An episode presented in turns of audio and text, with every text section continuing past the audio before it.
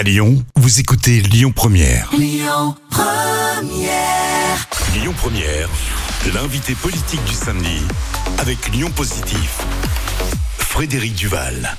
Bonjour à toutes et à tous, je suis heureux de vous retrouver pour l'émission L'invité politique le samedi de 11h à midi sur euh, Lyon Première. On va partir euh, pas très loin et en même temps assez loin dans une forme de transversalité au niveau de la métropole et on va parler de plein de choses, notamment du mi-mandat avec vous, Emeline Baum. Bonjour. Bonjour. Merci d'être de nouveau au micro puisqu'on vous avait reçu euh, mais il y a presque deux ans déjà et l'occasion était belle de faire un, un point d'étape de ce fameux mi-mandat euh, donc on regardait un peu l'actualité, ce qui se passe, faire ce fameux point d'étape.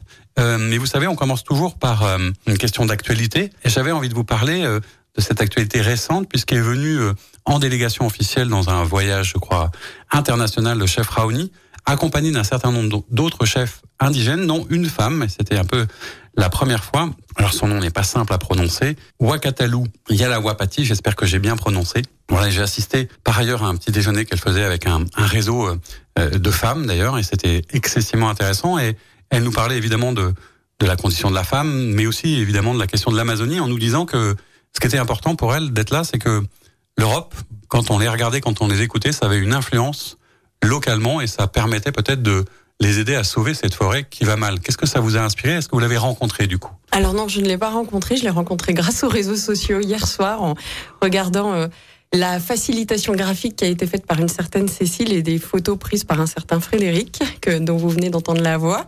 Donc je n'ai pas eu l'honneur de la rencontrer. Toutefois, enfin on me l'avait proposé, mais voilà, ça, ça, ça, ça fonctionnait pas. Il fallait qu'on répartisse. Et euh, moi, il me semble que ce qu'elle nous a témoigné et ce que la délégation nous a témoigné, c'est deux choses. Effectivement, euh, la responsabilité que porte l'Union européenne, sa capacité de plaidoyer, en fait, euh, de s'exprimer dans des instances, euh, autant l'ONU que l'OMC, en fait, pour poser plus et mieux de régulation et protéger ce qui nous est essentiel, c'est-à-dire le vivant.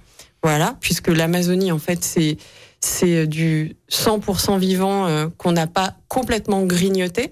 Et puis après, il y a autre chose derrière. Il y a le vivant, mais il y a aussi la diversité, la biodiversité, je parle du vivant, mais il y a aussi euh, le fait de respecter les hommes et les femmes d'autres cultures qui ont d'autres postures avec et pour le vivant, et de se dire que nous, euh, hommes, femmes, blancs, capitalistes, euh, qui aimons bien consommer et agréger des biens chez nous, on a beaucoup à apprendre. Alors ça fait des dizaines et des centaines d'années hein, qu'on nous dit ça, mais d'hommes et de femmes qui vivent autrement euh, en symbiose avec euh, la nature avec un grand N et qui savent que eux doivent faire corps avec la nature alors que nous on est encore malgré tout avec nos mots euh, adaptation entre autres donc liés au dérèglement climatique on croit encore qu'on peut faire nôtre la nature. On n'a pas toutes et tous compris que finalement nous ne sommes pas grand chose et ça n'est pas gênant. Et je pense que c'est le deuxième enseignement. Et le troisième enseignement vous l'avez dit Frédéric c'est bien qu'une femme soit dans voilà, cette dire la, féministe que vous êtes euh,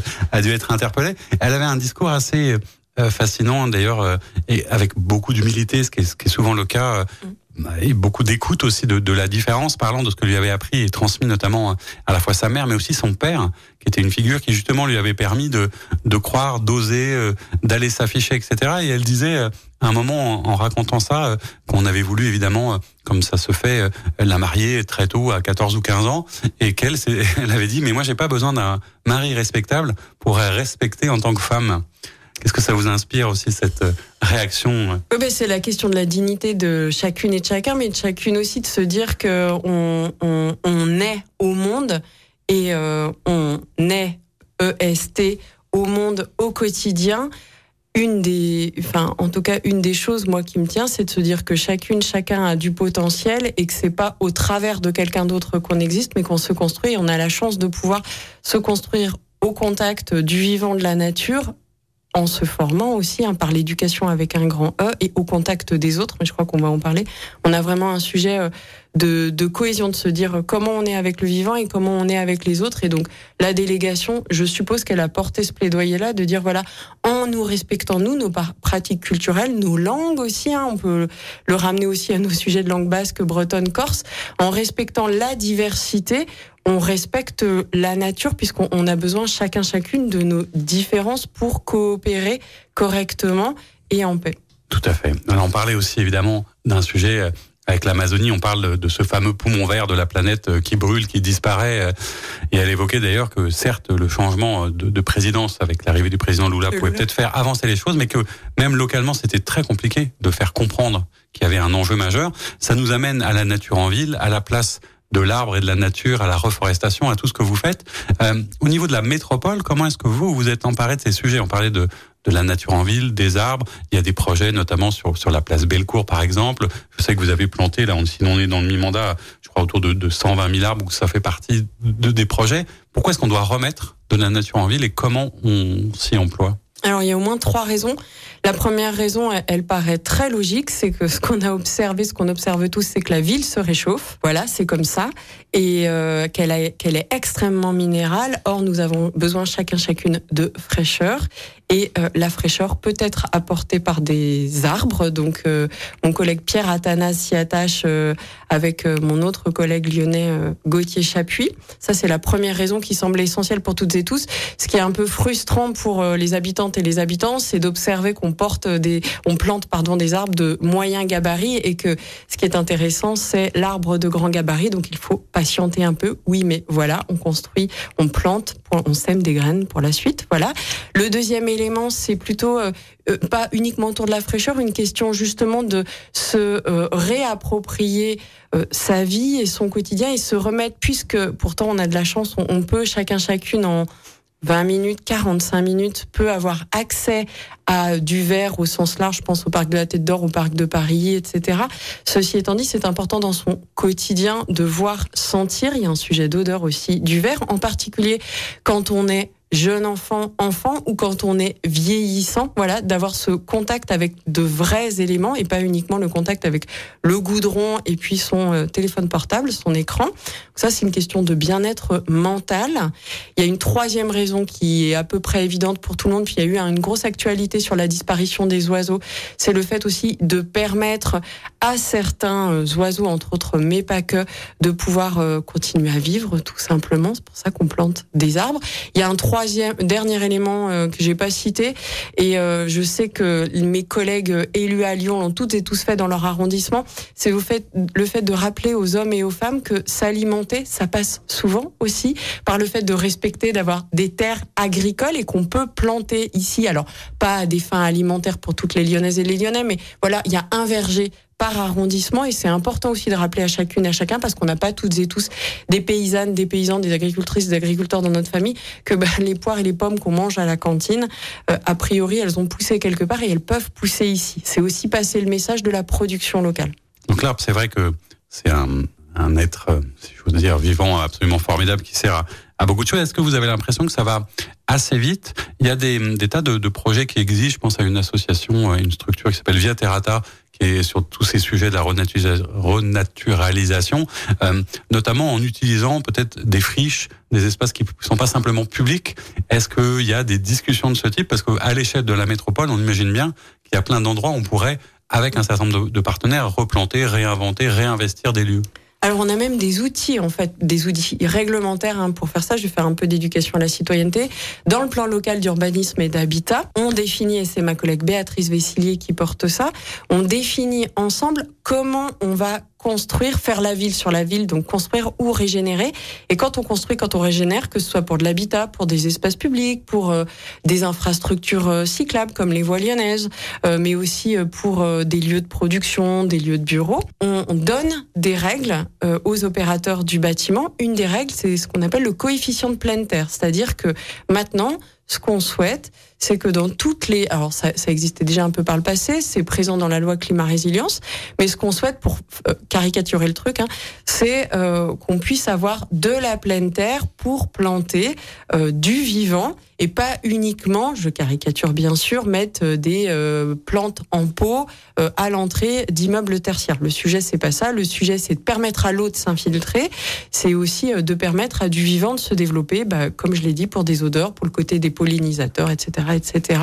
Et pour répondre sur la friche, on a de plus en plus, comme vous l'avez dit, euh, d'acteurs, euh, en particulier de l'économie sociale et solidaire, qui souhaite euh, protéger le vivant et développer le vivant, euh, comme je l'ai dit tout à l'heure, pour des questions de santé mentale, de euh, pollinisateurs, de bien-être en ville, de rafraîchissement de la ville. Je pense en particulier à la Société protectrice des végétaux, qui est une association qui est née il y a un an, si je me trompe pas, ou deux ans, et qui va récupérer des plantes dans des bureaux et qui les passe à d'autres habitantes, habitants, entrepreneurs, ou qui plantent là où il peut avec l'autorisation des communes et de la métropole. Et on est très très soutenant sur ce type de dynamique. Je pense aussi euh, au centre des congrès qui est à la Cité internationale, qui avait un bout euh, de, de, de, de, parcelles vacantes et qui a proposé à Gaïa, qui est une association qui recultive, qui remet en culture, pareil, hein, c'est à, à des fins euh, de, de, de, de bien-être, c'est-à-dire que l'idée, bien sûr, que c'est de récupérer euh, la récolte, mais c'est aussi de permettre à des hommes et des femmes de cultiver des petits bouts de jardin euh, pour se remettre en confiance en général dans la vie. On reparlera de tout ça avec vous. Hein. Je rappelle que vous êtes la première vice-présidente de la métropole et que vous avez une vision transversale de tous les sujets. Ça tombe bien, on parle du mi-mandat dans une deuxième partie de notre émission. À tout de suite. On se retrouve pour la deuxième partie de notre émission, l'invité politique, le samedi de 11h à midi sur Lyon Première. Toujours avec vous, Emeline Baum, vous êtes la première vice-présidente de la métropole de Lyon. On parlait juste avant de l'Amazonie, des arbres, de la reforestation. Il y a un sujet qu'on n'a pas eu le temps d'évoquer dans la première partie qui était un peu symbolique. Alors vous êtes concerné, mais c'est aussi la ville de Lyon sur ce fameux projet au niveau de la place Bellecour, qui a suscité quand même un certain nombre de questionnements. Est-ce que c'est bien d'aller replanter des arbres, y compris à Bellecour? Alors, comme euh, chacune des auditrices et chacun des auditeurs le sait, la place Bellecour, elle est, c'est une place d'armes. Donc, c'est, c'est un lieu patrimonial euh, qui permet par ailleurs à de nombreuses personnes de se donner rendez-vous. Et on est très attachés euh, toutes et tous à la convivialité. Je rappelle que ça fait un peu de cohésion dans la société. La convivialité ne se fait pas uniquement en, en buvant des boissons alcoolisées en terrasse de café. et en revanche, tout le monde a plus ou moins vécu euh, l'expérience de euh, forte chaleur place Bellecour. Si vous l'avez pas vécu, je vous invite à venir euh, aux cérémonies du 14 juillet, par exemple, qui se tiennent en général place Bellecour. Et, et, donc l'idée, tout en respectant la logique de place d'armes avec les architectes des bâtiments de France, c'est de permettre de végétaliser sur un côté là où va passer la voie lyonnaise. Voilà, ça c'est important. De permettre du coup d'avoir de la largeur de trottoir et de, rafraîchir cet espace qui, je le redis, avec le pavillon de l'Office du tourisme, est bien identifié euh, des riveraines et des riverains, mais aussi euh, des touristes qui soient locaux ou internationaux. Donc oui, c'était important de, de, de, dans le respect de cette place d'armes, de rafraîchir et du coup, euh, de planter sur euh, des espaces de stationnement euh, sur espace public, en ayant toutes et tous en tête que nous avons la chance d'avoir des infrastructures qui ont été créées il y a quelques années qu'on appelle parking en sous-sol, et que ces infrastructures ne sont pleines que 20 minutes par samedi à l'heure de pointe, et que tout le reste du temps il y a de la place. Donc à celles et ceux qui ne peuvent pas faire autrement parce qu'ils sont vieillissants, parce qu'ils transportent des choses lourdes, parce que parce qu'ils sont euh, parce qu'ils accompagnent euh, un parent malade, ils pourront toujours se stationner euh, dans les parkings, entre autres situés place Bellecour, mais aussi à Hôtel de Ville. Est-ce que c'est important d'ailleurs que sur ce projet, le, fait qu'il y ait eu un, que ce soit un budget participatif, hein, je crois que au niveau de, de, la mairie de Lyon, est-ce que cette dimension d'ailleurs dans votre mandat, vous la mettez souvent en avant, de, de, la concertation, de la participation, de la démocratie participative? C'est un élément central de ce qui pourrait caractériser votre démarche? Euh, Alors, ma réponse est oui. Le faire avec et l'acceptabilité sociale euh, de la transition écologique, euh, elle, est, elle est vitale et c'est dans l'ADN euh, de l'écologie politique. Donc derrière, on met le mot euh, Europe Écologie Les Verts et d'autres mouvements de gauche, mais c'est l'ADN de l'écologie politique de dire on fait avec. On est dans un dans un monde contraint avec des limites bioclimatiques. Voilà, ça c'est comme ça. En revanche, nous sommes une société d'hommes, de femmes, de toutes conditions, de toute taille, de toute expertise, compétence, etc. On veut maintenir cette diversité. Donc pour maintenir cette diversité, pour qu'il n'y ait pas, je vais utiliser un mot un peu violent, mais une classe dominante qui impose aux autres, alors il faut faire avec et s'en donner les moyens. À la métropole, c'est Laurence Beaufait qui porte toutes les actions de concertation et à la ville, c'est de Lyon, c'est Chloé Vidal, entre autres. Euh, et c'est important de permettre aux enfants, la ville de Lyon est très attachée au sujet de la ville à hauteur d'enfants. La métropole, on est très attaché au fait que de grosses infrastructures essentielles, je pense aux voies lyonnaises, euh, essentielles pour abaisser euh, l'impact carbone de nos mobilités, soient travaillées avec l'ensemble des hommes et des femmes concernés. Je pense aux gens qui vont travailler tous les jours. Je pense aux, gens qui doivent être livrés tous les jours et approvisionnés tous les jours. Et c'est ce qu'on fait sur chaque voie lyonnaise. Il y a un dispositif de concertation.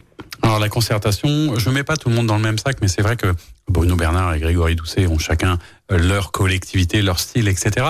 Euh, on a pu reprocher à un moment aux, écologistes, hein, mis dans le même sac, d'être un peu, de manière peut-être un peu abusive, mais euh, clivant, d'avoir des décisions peut-être un peu raides, etc. Ça semble un peu antinomique avec le fait de d'aller chercher la participation de tous quand on oppose un peu les gens sur des sujets assez symboliques. Je vais pas remettre tous les sujets qui ont été évoqués, mais est-ce que ça, vous l'avez vécu un peu comme ça? Est-ce que c'est derrière vous, je vais dire, maintenant? Moi, ce que j'ai appris là en étant à mi-mandat avec le, le, cas d'usage euh, du téléphérique qui ne s'est pas fait et le choix de Bruno Bernard de dire, eh bien, voilà, les habitants euh, de ce territoire-là ne le souhaitent pas maintenant dans ces conditions-là, donc nous ne le ferons pas. Ce que j'ai appris de cette expérience, c'est notre capacité à arrêter un projet qui ne faisait pas sens, qui était, de mon point de vue, ça n'est que mon point de vue, pas bien présenté, comme on dit dans le jargon, mal en manché. Euh, donc ça ne pouvait pas se faire. Et je trouve que c'est intelligent, humble et responsable de la part du président de la métropole d'avoir su dire stop et de ne pas s'obstiner euh, au nom de l'urgence climatique. Voilà, et de se dire, eh bien, on va travailler les choses autrement, avec des couleurs de bus, euh, avec euh, du vélo ailleurs et autrement, quand bien même il y a de la géomorphologie. Ce que j'ai appris aussi, c'est de d'entendre, je pense, en tout particulier ce qu'on a vécu au lancement d'apaisement presqu'île, où à juste titre, on a des commerçants et des artisans qui nous posent beaucoup de questions quant à la fermeture de la rue Grenette et d'être en capacité de dire on va faire des tests avec le Citral et on va vous vous allez voir de vos yeux le passage des bus et nous allons ensemble travailler les solutions. Nous avons deux ans pour travailler les solutions de logistique, hein, pour être terre à terre, euh, le sujet des livraisons et des approvisionnements, pour permettre aux acteurs économiques de rester. Et je pense que ça aussi, c'est faire avec. Donc, dit autrement, euh, être en capacité en tant qu'élu d'entendre la colère, la frustration, le ras-le-bol, euh, être en capacité aussi de transformer euh, ces trois ces trois émotions-là ou ces partis pris et de tester ce qu'on appelait jadis des alternatives et de se dire ça, ça fonctionne, ça, ça ne fonctionne pas. Est-ce que c'est aussi euh, ce qu'on peut appeler une forme de, confrontation au réel? C'est-à-dire que on, vous êtes arrivés un peu tous, alors vous, vous êtes un petit peu à part parce que vous aviez une vraie expérience dans un mandat, etc. Mais il y avait beaucoup de d'élus issus de la, vie associative, de la société civile, etc. On vous a un peu reproché à un moment une forme d'amateurisme. Est-ce que, du coup, dans, j'allais dire grandir, c'est en partie renoncer à une forme d'idéal, c'est se confronter au réel, c'est avoir une forme d'agilité qui permet peut-être d'être moins caricatural, comme on vous accuse parfois de l'être? En fait, c'est la réponse, c'est plutôt euh, d'être pragmatique en, ayant toutes et tous en tête euh, ce, ce côté euh, contraint de nos limites biophysiques planétaire, voilà. Et l'autre, euh, l'autre aspect qui est essentiel pour nous, c'est de se dire que on, veut une société euh, diverse, euh, cohérente, conviviale, etc. Et du coup de se dire comment on fait, à quel coût en fait, voilà. C'est quel est le coût de la décision? Est-ce que c'est un coût financier? Et donc on, on fait ce qu'on appelle une analyse de cycle de vie. On pense en coût complet. Et donc oui, je pense que et Bruno Bernard et Grégory Doucet acceptent de mobiliser de l'argent public pour investir aujourd'hui pour que demain soit vivable et viable. viable. Et oui, dans le coup, il y a l'acceptabilité sociale et donc euh, de, se dire, eh bien voilà, on prend plus de temps ou on fait différemment pour que toutes et tous bénéficient des avantages de la transition écologique. Alors on est à mi-mandat, euh, c'est le moment de se retourner un peu à la fois sur ce qu'on a fait, ce qui nous reste à faire et ça va aller très vite. Euh, en un mot, qu'est-ce qui vous viendrait si je vous dis mi-mandat? Est-ce que vous êtes contente, satisfaite, épanouie? Est-ce qu'il y a des remords, des regrets C'est quoi le, sentiment qui domine à mi-mandat euh, deux sentiments. Le premier qui est classique chez les élus euh, locaux, c'est euh, le manque de temps. En fait, se dire c'est déjà trois ans, quoi. Que se dire qu'on a une vraie urgence, des urgences sociales, on le dit pas assez, mais des inégalités qui croissent chaque jour. Et puis on a donc cette limite, ces sujets de pollution atmosphérique, de pollution des eaux, rareté de l'eau, rareté de la ressource en général et la hausse des températures, etc. Donc une nécessaire adaptation et de se dire il ne nous reste que deux ans en fait, en gros, mmh. parce que fin 2020 bah, c'est fini. voilà, a priori, les élections seront au printemps 2026. Donc ça, c'est le premier sentiment. Le deuxième sentiment, c'est de se dire, super, on a vraiment la chance, nous, euh, collectifs hommes, femmes, écologistes, dans les communes à la métropole de Lyon, de pouvoir accélérer, parce qu'en fait, c'est ça, on n'a pas la vérité révélée, hein. on n'est pas là pour ça, on n'est pas, euh, on, est un collectif avec des chercheuses, des chercheurs, des entrepreneurs, des gens issus de la vie associative, des gens comme moi qui avaient déjà fait des, porter des politiques locales. On est là pour accélérer les solutions pour transformer le territoire avec les entrepreneurs, avec les parents d'élèves, avec les bailleurs sociaux, euh, avec les investisseurs locaux, avec euh, euh, nos propres collectivités. C'est ça hein, notre rôle, c'est de valoriser celles et ceux qui font le territoire, qui le transforment et d'accélérer les solutions. Alors, accélérer les solutions, ça veut dire aussi qu'il faut qu'il y ait des choses qui se voient, oui. hein, qu'il y ait du concret. J'allais dire, maintenant c'est un peu très bien, mais qu'est-ce qui a avancé concrètement Alors moi, je me souviens de mémoire que euh, dans votre projet, il y avait une métropole qui était à la fois euh, écologique, euh, résiliente, solidaire et peut-être inclusive. Je suis pas sûr que ce... Mais ça... Au moins solidaire, je pense. Au moins, oui, il y avait solidaire, résiliente et écologique, ça c'est sûr. comment est-ce que concrètement, sur ce sujet-là, vous avez avancé sur ces trois items, par exemple? En quoi la métropole est plus écologiste plus résiliente et plus solidaire aujourd'hui Alors, des exemples concrets sur le plus écologiste. On sait que ce qui compte en termes de bilan de gaz à effet de serre, c'est l'habitat et la mobilité. Sur le sujet mobilité, vous avez toutes et tous en tête que de grosses infrastructures se développent petit à petit, donc les fameuses voies lyonnaises. Donc, on donne la capacité à chacune et chacun euh, qui en est en capacité d'arrêter l'autosolisme et de se lancer euh, sur le vélo ou de covoiturer, etc. Sur le côté responsable, c'est de se dire que nous-mêmes, collectivités, avec notre politique publique d'achat locale, je rappelle qu'on a 600 millions d'investissements, c'est quand même pas rien, on peut soutenir les acteurs économiques locaux. Je pense à la filière alimentaire, mais je pense aussi à la filière textile, je pense aussi à la filière mobilité, et de se dire qu'il n'y a pas que les clauses sociales, donc il n'y a pas que l'insertion il y a aussi, on a mis ça, y a des clauses carbone dans l'ensemble de nos marchés pour soutenir plus et mieux ce qui est produit, réparé, transformé sur notre territoire. C'est le cas pour les vêtements professionnels, par exemple.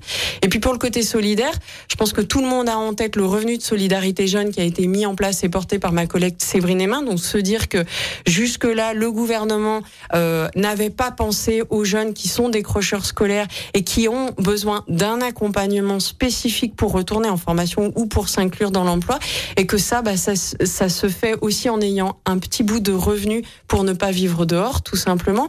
Je pense aussi à ce qu'on porte sur les filières des métiers en tension euh, avec euh, plusieurs collègues. Donc je le porte entre autres avec la Maison métropolitaine pour l'insertion et l'emploi et de se dire que euh, l'hôtellerie, la restauration, mais aussi les métiers du care, on a formé une quarantaine de personnes pour être aide-soignante, entre autres grâce à Saint-Luc-Saint-Joseph. Et ça, ça c'est du concret tout de suite maintenant pour des hommes et des femmes éloignés de l'emploi en recherche de sens qui ont besoin d'une rémunération au quotidien.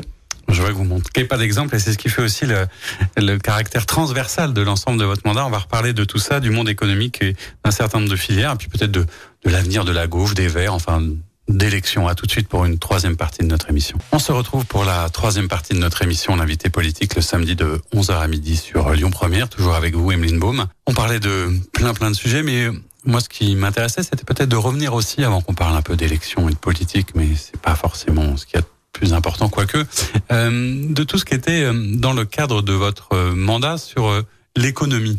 C'est-à-dire que parmi les nombreuses délégations et les, il y a l'économie. On a beaucoup accusé au début, peut-être là encore à tort, je ne sais pas, les écologistes de rien comprendre au monde de l'entreprise, à l'économie, de vouloir la décroissance. C'est loin derrière maintenant, je suppose, tout ça. Alors je suppose que localement, si vous posez la question au CJD, à la CPME, à l'Union régionale des scopes, à la Chambre des métiers de l'artisanat, ils vous diront que à minima, ils ont du dialogue hebdomadaire avec la vice-présidente que je suis et avec mes équipes. J'ai envie de dire qu'il suffit de regarder la dynamique nationale qu'il y a eu l'année dernière de la Convention des entreprises pour le climat et les dynamiques locales. Il y en a une sur notre bassin de vie, donc métropole de Lyon, mais il y en a une aussi à Grenoble, une à Nantes, une à Strasbourg, une sur Aix-Marseille. Donc des entreprises, des entrepreneurs qui font le choix pendant neuf euh, week-ends, sauf erreur de ma part, avec euh, un, salarié de leur équipe qu'ils choisissent, de travailler sur les enjeux climatiques pour se dire que je pense qu'il y a de la maturité euh, chez une partie des entrepreneurs qui font sien, qui font eux, euh, l'urgence climatique. Sur le sujet carbone, sujet du vivant, des ressources, je pense qu'il y a de la maturité et que du coup, nous avons affaire à des hommes et des femmes entrepreneurs hein, qui mobilisent euh, leur argent personnel. Hein, on parle mmh. TPE, PME, PMI, ETI parce que c'est la réalité de l'économie française et locale. On parle pas des grands comptes ici. Hein. Certes, il y a l'AG de Total euh, cette semaine, mais le sujet ici, c'est pas l'AG de Total. Le sujet, c'est comment ici sur notre territoire, on participe à l'abaissement de l'empreinte matérielle de l'économie. Donc j'ai envie de dire, on est en dialogue, on a des outils, je vais pas tous les citer ici, mais un grand chapeau sur euh, l'éco-investissement. La métropole de Lyon fait le choix d'accompagner en investissement les TPE, PME, PMI en particulier, industriels et artisanales, pour qu'elles adaptent leurs outils de production euh, pour nos sujets euh, eau, matière, matériaux et circularité.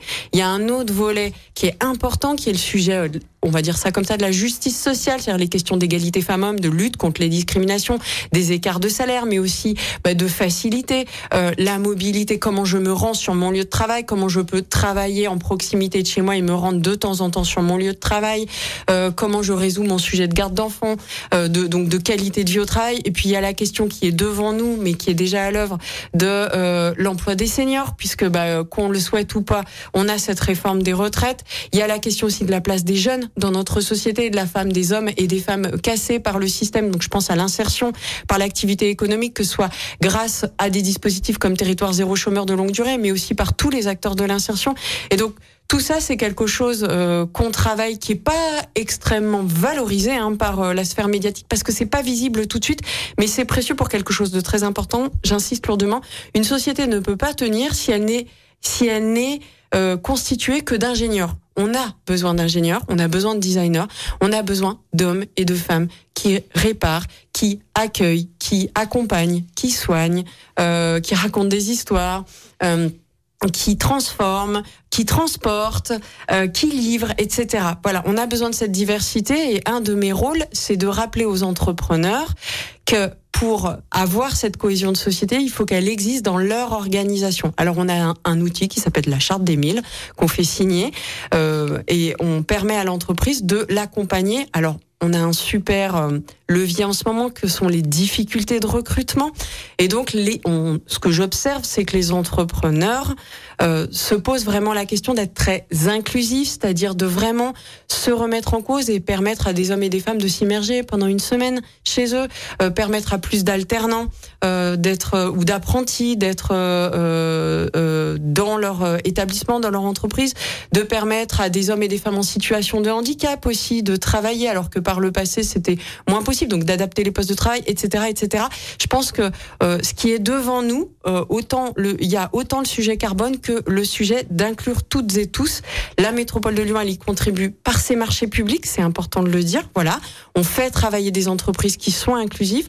La métropole de Lyon, elle est en accélération avec l'outil Maison métropolitaine pour l'insertion et l'emploi, avec des lieux dédiés, des lieux de proximité dans toutes les communes du territoire.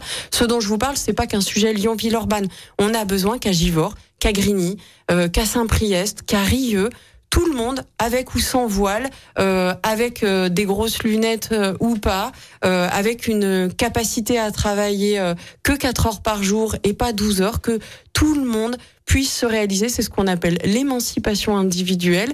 Et il se trouve que dans notre société, tant qu'on n'aura pas le revenu de transition écologique, ça passe par avoir un emploi. Pour certaines, certains, ça passe par la création d'entreprises. Et je voulais le dire aussi, on a des lieux qu'on appelle les pôles entrepreneuriaux. On est en train d'en sortir un nouveau de terre à la limite entre Vénissieux et Saint-Fond. On appelle ça les pôles live L-Y-V-E, où n'importe quelle personne qui sent qu'il a envie d'entreprendre est accueillie et peut avoir un bureau du conseil de l'accompagnement, que ce soit en ESS, pas en ESS, que ce soit quelqu'un issu d'un quartier politique de la ville, pas issu d'un quartier politique de la ville, quelqu'un qui veut être artisan ou quelqu'un qui veut faire du conseil dans le numérique. Mais j'insiste lourdement là-dessus parce que souvent on associe les écologistes au sujet de la décarbonation. On dit ah ouais c'est bon ça vous savez. Donc vous parlez aux entrepreneurs industriels. Par contre les autres vous leur parlez pas. Non non, on a pleinement en tête qu'on a besoin d'hommes et de femmes qui entreprennent et qui soient inclusifs. Alors comment est-ce qu'on peut du coup caractériser le, je veux dire le modèle de développement, le modèle de société à l'échelon local que vous prenez C'est plus de la décroissance, c'est quoi C'est une forme de rationalisation, de sobriété? Comment est-ce qu'on peut définir ça à un Mmh. moment? Alors, euh, moi, je, je dirais tout simplement, c'est du développement local. C'est ce qu'on appelait jadis du développement local. C'est se dire, avec les ressources qu'on a sur le territoire, autant matière, matériaux, donc c'est mon sujet économie circulaire, mais avec les talents et les compétences, comment on fait pour répondre aux besoins essentiels de chacune et chacun. On a toutes et tous besoin de s'alimenter. Jérémy Camus le travaille et euh, avec Béatrice Vessillier, on maintient euh, toutes les terres agricoles. C'est le sujet du zéro artificialisation nette. On a toutes et tous besoin de se vêtir parce qu'on est dans une société où le code fait qu'on ne peut pas se promener nu dans la rue, en tout cas pas encore. Et donc, on travaille, je travaille à la structuration de la filière textile en ayant en tête qu'il n'y a pas que la production locale, il y a organiser la circularité de nos vêtements du quotidien. Je pense euh, au collectif des fringués, je pense à FitCop, je pense au collectif Sans Façon qui travaille ces sujets-là, mais aussi à la structure d'insertion Tremplin. On a toutes et tous besoin de se déplacer, on l'a largement euh, couvert. On a toutes et tous besoin, dans notre société numérisée, d'avoir ce qu'on appelle des terminaux. Euh, il se trouve que même en n'étant pas en surconsommation, on a besoin d'être en lien, à minima un téléphone. Voilà, c'est comme ça, on peut le regretter, mais c'est comme ça. Et donc, euh, la métropole de Lyon soutient des collectifs d'acteurs. Je pense à Ecoder, qui est à Rieux, qui récupère des terminaux, que ce soit des tablettes, des téléphones, des ordinateurs, qui les remettent à niveau. C'est ce qu'on appelle la remanufacture. Donc, c'est au-delà du reconditionnement, je pense ici à envie, et qui remettent en circuit, donc dans un circuit de vente responsable. J'insiste lourdement là-dessus. On connaît toutes et tous des plateformes qui vendent du matériel informatique et télécom reconditionné, mais en général, ça fait deux fois le tour de la Terre. Donc je vous en prie, allez sur des plateformes locales et faites travailler des acteurs locaux du numérique responsable. Et je redis à toutes et tous, le sujet, c'est pas le stockage de la donnée, le sujet, c'est le nombre de terminaux. Si vous êtes soucieux de la préservation des ressources, sortez de vos tiroirs et de vos bureaux tout ce que vous stockez et donnez-le. Très bien, le message est clair. Alors dans les dans les sujets aussi qui ont un, lien avec ça, peut-être puisque vous êtes à l'échelle de la métropole, on a à un moment euh, contesté le modèle de développement de la métropole en disant que ça attirait peut-être tous les emplois, toutes les difficultés, tout l'argent, et qu'aujourd'hui on est quand même beaucoup dans des redéplacements dans l'autre sens, la place des villes moyennes, etc., les territoires. Comment est-ce que vous gérez cette forme de contradiction apparente entre la gestion d'un territoire au niveau de la métropole qui doit réussir et en même temps ce qui se passe à côté et ce vers quoi on doit peut-être aller de nouveau? On a collectivement une responsabilité, Bruno Bernard et l'ensemble des vice-présidentes et vice-présidents, c'est de garantir euh, du bien-être à l'ensemble des habitantes et habitants de la métropole. Donc on fait pour euh, les habitants actuels. Et la première chose qu'on a dite, c'est qu'on souhaite que les hommes et les femmes, bien sûr que tout le monde reste libre, mais que les hommes et les femmes qui qui, qui vivent ici puissent travailler ici, avoir des loisirs, du sport, de la culture ici. Sous-entendu, celles et ceux qui vivent ailleurs et qui vivent des déplacements pendulaires. Je pense aux Stéphanois, à ceux qui habitent à Vienne, Bourg, Villefranche et tout, qui sont allés pour des questions, on va se le dire, hein, très franchement, euh, de coût de l'habitat, et ben que elles et eux et ces familles et du sport, de la culture, de l'emploi euh, dans ces territoires-là, ces territoires avec qui on coopère au travers de deux structures. On a deux structures pour accélérer la coopération et donc arrêter d'attirer tous les talents. Ça n'empêche pas que chacun reste libre de sa vie, j'insiste lourdement là-dessus, mais on veut renvoyer ces messages aux communes, je pense aussi à Roanne. Et donc, on travaille au sein de l'agence de développement économique de la région lyonnaise, mais aussi avec l'agence euh, d'urbanisme, euh, des façons de plus et mieux coopérer, voilà, d'accompagner le développement d'entreprises à Saint-Étienne, à Roanne, d'accompagner euh, les sites universitaires à Bourg, à Roanne, d'accompagner les acteurs productifs de Salès-sur-Sanne à Vienne en gros, que chacun chacune soit au bon endroit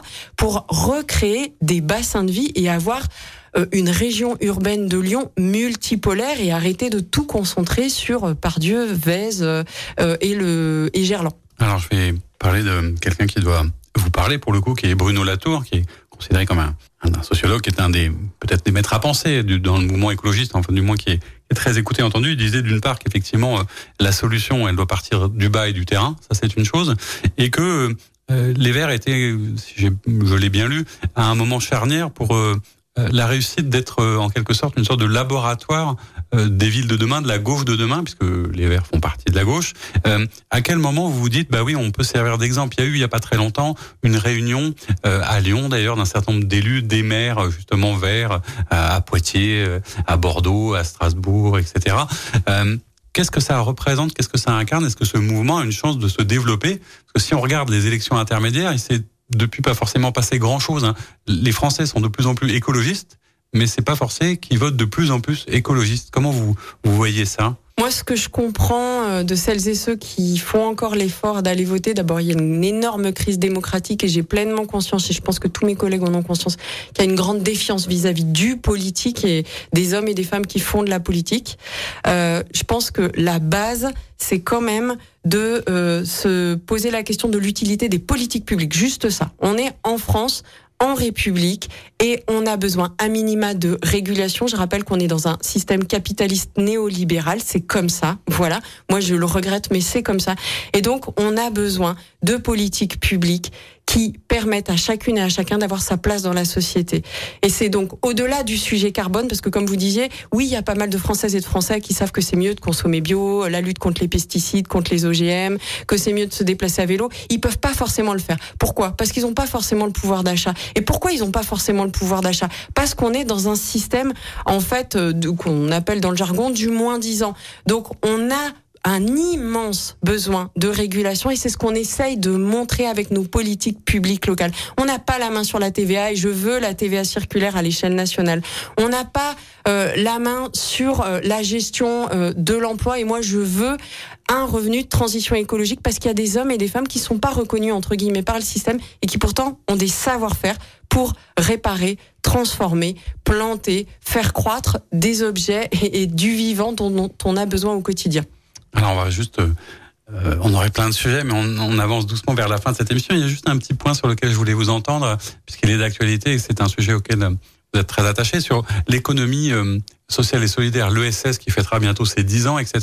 Il y a une actualité en ce moment avec le, les élections du mouvement Impact France, etc. Avec peut-être deux vision un peu de l'économie sociale et solidaire. Est-ce qu'il y en a une que vous privilégiez? Est-ce qu'on doit euh, continuer à être en gros des purs et durs? Est-ce qu'on doit accueillir d'autres entreprises qui peuvent développer ce mouvement? Est-ce que ce mouvement doit rester à la marge? Est-ce que c'est l'économie de demain? C'est quoi l'ESS pour vous et qu'est-ce que ça doit être? Le tout en une minute trente, hein, je sais c'est dur. L'économie sociale et solidaire, euh, c'est de la non-lucrativité ou de la lucrativité euh, limitée. C'est euh, une gouvernance partagée avec les bénéficiaires ou les salariés.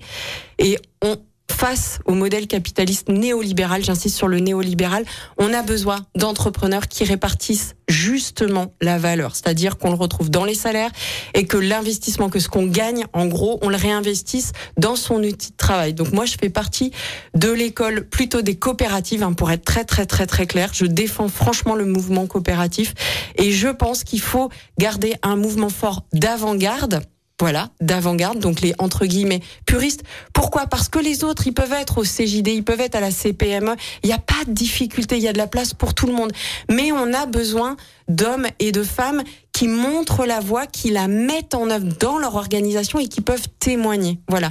Donc j'ai besoin que le mouvement Impact France écoute Jérôme Sadier et ESS France et dise et écoute surtout le mouvement coopératif et dise voilà, le sujet de maintenant c'est la répartition de la valeur, c'est un sujet de cohésion sociale. Merci pour votre franchise, c'est un plaisir de vous avoir. Alors on se quitte toujours avec un petit morceau de musique.